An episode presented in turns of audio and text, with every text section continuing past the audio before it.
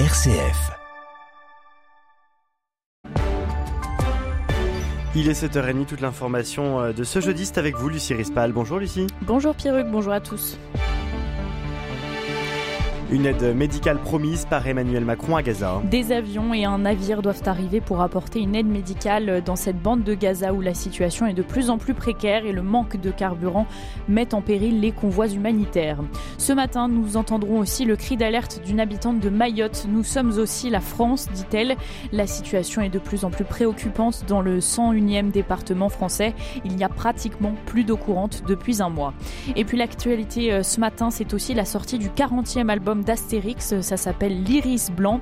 Astérix a un succès inégalé, nous avons voulu savoir pourquoi.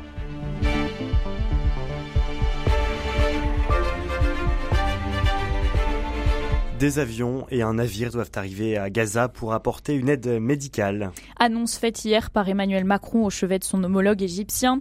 La frégate a donc quitté le port de Toulon hier à 16h.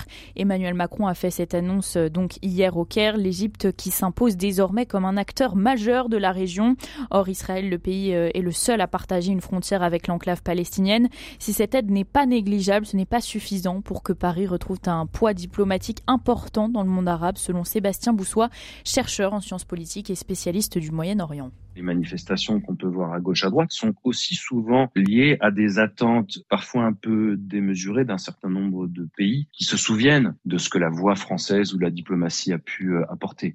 On se souvient de Chirac l'arabe, Chirac l'africain. Il y avait cette image auréolée de gloire d'un Jacques Chirac qui était aimé du monde arabe, qui était aimé du monde africain. Tout ça, évidemment, a bien changé. Puis, il y a aussi peut-être une part de responsabilité pour le coup d'Emmanuel Macron. À la fois être volontariste et vouloir faire est une chose. C'est l'idée de le faire, c'est l'idée de faire passer un message. Après, c'est souvent comme beaucoup d'actions de la diplomatie. Aujourd'hui, un coup d'épée dans l'eau. On est plus aujourd'hui dans une forme parfois de loi de la jungle que dans l'effectivité de ce multilatéralisme, de euh, la voix de l'Union européenne qui va porter, de la voix des Nations unies qui va euh, avoir des conséquences.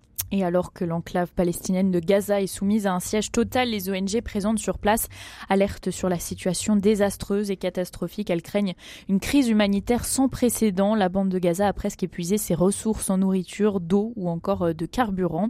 Les dirigeants européens vont donc débattre aujourd'hui d'une éventuelle pause humanitaire pour acheminer cette aide.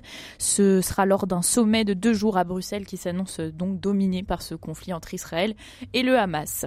Engager une offensive terrestre massive dans la bande de Gaza déjà assiégée et pilonnée par l'armée israélienne serait une erreur, dit d'ailleurs Emmanuel Macron hier au Caire. Joe Biden a aussi mis en garde son allié. Israël doit tout faire, faire tout son possible pour épargner les civils, a-t-il dit. Dans le reste de l'actualité internationale, la station balnéaire d'Acapulco, on vous en parlait hier dans le sud-ouest du Mexique, est partiellement dévastée et ses habitants et touristes sont coupés du reste du pays après le passage de l'ouragan Otis qui est passé hier donc. Situation de plus en plus précaire à Mayotte, toujours privée d'eau courante. Nous sommes aussi la France, le cri d'alarme des habitants de l'île de Mayotte qui voient leur accès à l'eau toujours plus limité. Ces restrictions euh, qui ont commencé début septembre s'accentuent alors que la sécheresse frappe toujours l'île. Désormais, les Mahorais euh, voient l'eau couler de leur robinet seulement deux heures tous les trois jours. Et pendant ces quelques heures, c'est la course pour les habitants qui sont contraints de faire des réserves. Grégoire Gindre. Oui, c'est le cas de Camille. Elle est mère de quatre enfants et elle m'explique que pour faire des réserves, eh bien, il faut déjà pouvoir stocker cette eau dans des contenants. Dans notre famille, par exemple, on n'a pas de cuve parce qu'une cuve de 1000 litres, ça coûte 4000 euh, euros entre l'achat et la pose, qu'on peut pas sortir comme ça, en fait. Une cuve en métropole, la même, elle coûte 400 euros et ensuite il y a les aides du conseil départemental, donc finalement, elle revient à rien du tout. Des cuves devenues euh, beaucoup trop chères et sans aide de l'État, la famille de Camille doit s'adapter on remplit des bidons. On a acheté des grosses poubelles euh, en plastique de 150 euh, litres avec un couvercle qu'on remplit. On en a deux, on en a une dans chaque salle de bain. Et puis après, bah, on a tiré des tuyaux depuis nos clims jusque dans une poubelle qui se remplit. Là, ça peut produire jusqu'à 5 litres d'eau de l'heure qui nous sert pour euh, bah, faire la vaisselle, tirer les chasses d'eau. Les enfants, ils ont désappris à tirer la chasse d'eau, donc ils n'ont plus le droit de le faire. Pour subvenir aux besoins de sa famille, Camille cherche donc des solutions comme acheter des packs d'eau en magasin Mais là encore, les prix s'envolent. Le pack d'eau, il est entre 6 et 12 euros, sachant qu'il coûte 1,15 euro en métropole. Donc nous, c'est entre 6 et 12 fois plus cher à Mayotte, alors qu'on n'a pas d'eau. Pourtant, et malgré euh, son quotidien difficile, Camille se sait chanceuse. 77% de la population à Mayotte vit sous le seuil de pauvreté. Et le ministre de l'Intérieur, Gérald Darmanin, se rendra d'ailleurs la semaine prochaine à Mayotte. Ce sera les 1er et le 1er le 2 novembre. Elisabeth Borne présente aujourd'hui les mesures du gouvernement en réponse aux émeutes urbaines de juin en présence de nombreux maires. La première ministre réunira à cette occasion les maires des communes les plus touchées par les émeutes, les maires qu'Emmanuel Macron avait reçus à l'Élysée début juillet. Les mesures présentées hier visent notamment, selon Matignon, à garantir la sécurité, je cite, de nos concitoyens, à mieux soutenir les familles et renforcer la cohésion nationale. Le braqueur multirécidiviste Redouane Faïd a été condamné hier à 14 ans de réclusion criminelle par la Cour d'assises de Paris pour sa spectaculaire évasion par hélicoptère de la prison de Réau, près euh, de Paris, en 2018. Les peines prononcées sont cependant bien inférieures à celles qu'avait réclamé l'accusation qui avait notamment requis 22 ans de réclusion.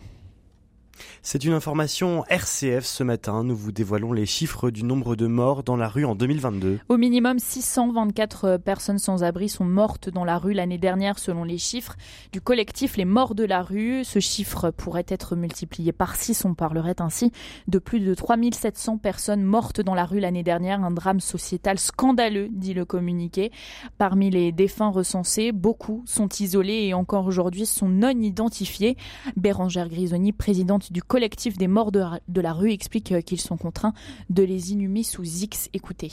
Ces personnes qui sont non identifiées, malheureusement, après euh, les enquêtes euh, légales menées par euh, la police, le service de justice, l'institut médico-légal, etc., ces personnes non identifiées, elles sont enterrées sous X. C'est quand même très rare que, une fois qu'elles sont enterrées sous X, une enquête puisse aboutir et retrouver son identité. Ça a pu se produire, et nous, les différents collectifs répartis un peu dans toutes les villes de France, quand voilà, il y a l'inhumation d'une personne sous On essaie vraiment euh, de continuer à chercher quand euh, on nous annonce euh, de temps en temps, il y a les associations de personnes disparues qui s'adressent à nous, d'expériences dans les différents collectifs.